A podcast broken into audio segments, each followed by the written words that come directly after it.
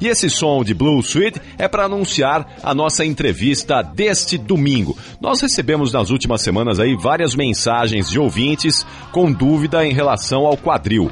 Quadril é uma uma articulação muito utilizada é, em muitos esportes, especialmente a corrida, não é? Você tem uma, uma necessidade de utilização do quadril muito grande. E é óbvio que as pessoas têm dúvidas em relação a isso, aos problemas, às doenças que porventura podem ocorrer com o quadril. E para a gente falar a respeito disso, nós temos um especialista aqui no assunto, é o Dr. Giancarlo Polecello. Ele é médico ortopedista, especialista em quadril e vai ajudar a gente aqui a esclarecer as dúvidas dos nossos ouvintes. Dr. Giancarlo, bom dia. Bom dia a todos os ouvintes. Prazer poder contribuir com informações. É, um prazer é nosso e muito obrigado por nos atender aqui, dividir o seu conhecimento com a gente, viu, doutor? Bom, o senhor também, é, o senhor também corre, né? O senhor é corredor, né? Eu corro, eu corro não, não no ritmo que eu gostaria, nem na quantidade que eu gostaria, mas eu, eu corro e para mim é uma, uma sensação muito prazerosa. Depois de um dia de trabalho, a gente poder correr é muito prazeroso. O senhor costuma participar das provas? Eu tenho participado de prova de 10 km, que é a prova mais comum de todas elas, né? A, a que é a mais democrática de todas. Sim. Em cerca de uma hora a gente consegue terminar a prova, então é uma, é uma prova muito boa de se fazer. É muito bom. E o senhor, como um especialista aí em quadril, um ortopedista, o senhor recomenda para os seus pacientes a corrida também? Sem dúvida nenhuma. É um, é, um, é um esporte não só bom para o físico, como para a mente, como para o sistema cardiovascular. Então, uh, correr e correr bem, saber correr, saber se preparar para a corrida, é, além de prevenir lesões, faz bem tanto para a cabeça quanto para, para o sistema cardiovascular, fora o corpo, né? Perfeito. Doutor Giancarlo, é, quando é que a corrida é, ou um outro esporte não é, pode interferir na saúde, na boa saúde do quadril? Primeiro, quando ele não é praticado de forma razoável. Existe gente que, que, que se excede, né? Na corrida. Sabe que acima de 60 km por semana já, já o, o volume de lesões que acontecem no corpo humano e principalmente no quadril, ele, ele cresce eh, exponencialmente. Então a quantidade de, de, de, de, corrida ela é diretamente proporcional a, a lesões.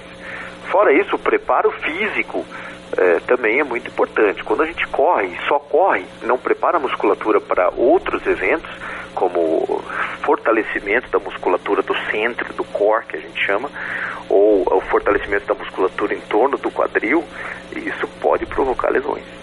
Qual é a lesão mais comum entre os corredores no quadril? Então, as bursites, as tendinites, a mais comum lesão de corredor, em geral, é tendinopatias, né? as, as tendinites.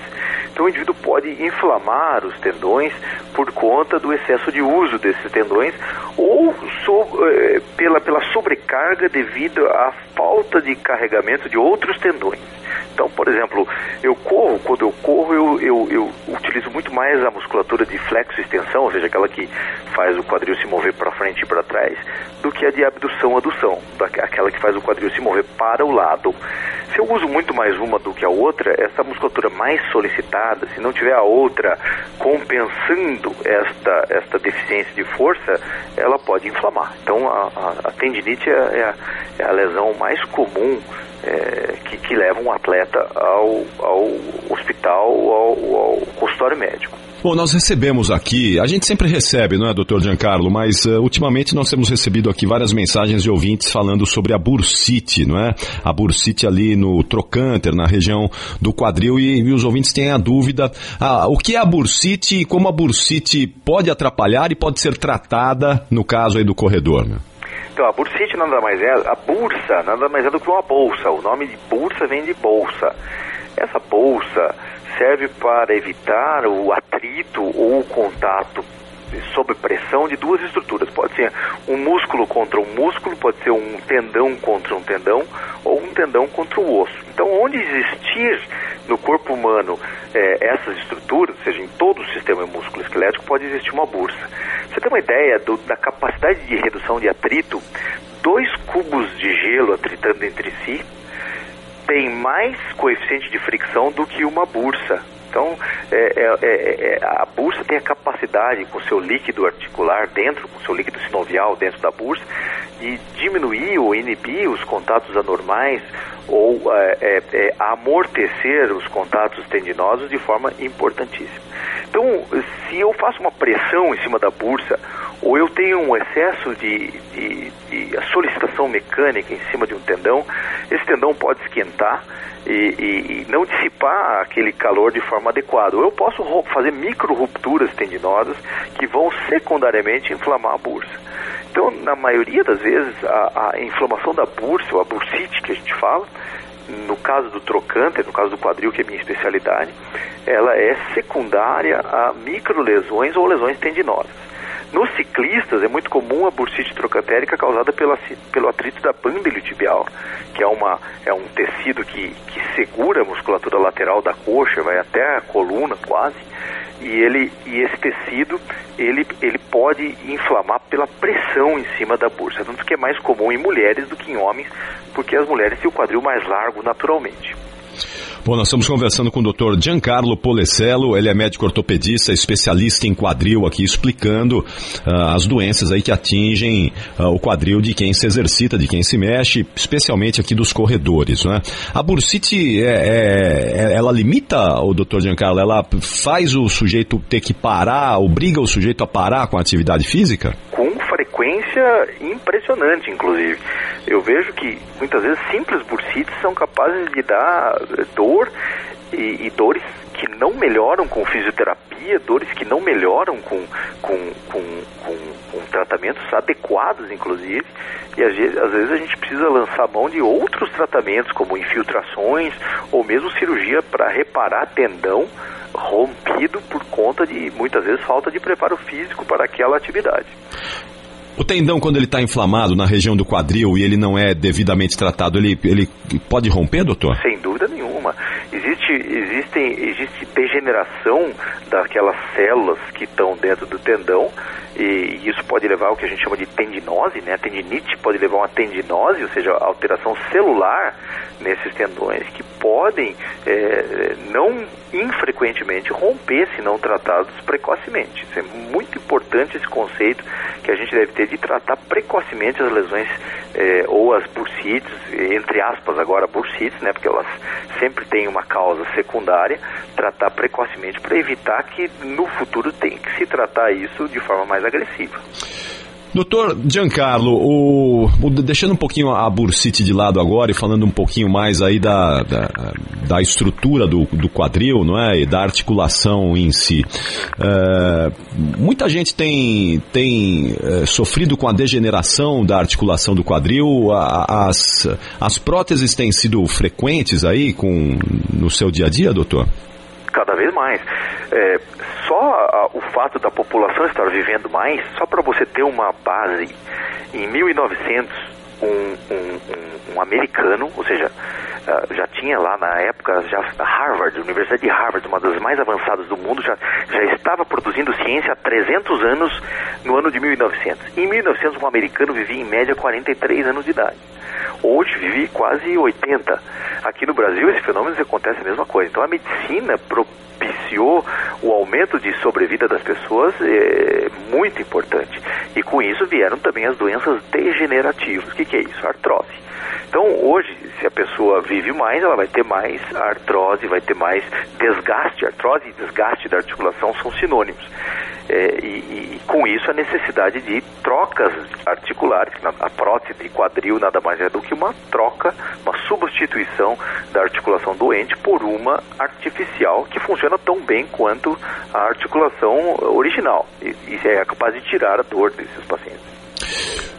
Quem é, coloca uma prótese no quadril pode continuar se exercitando e correndo especificamente? Não.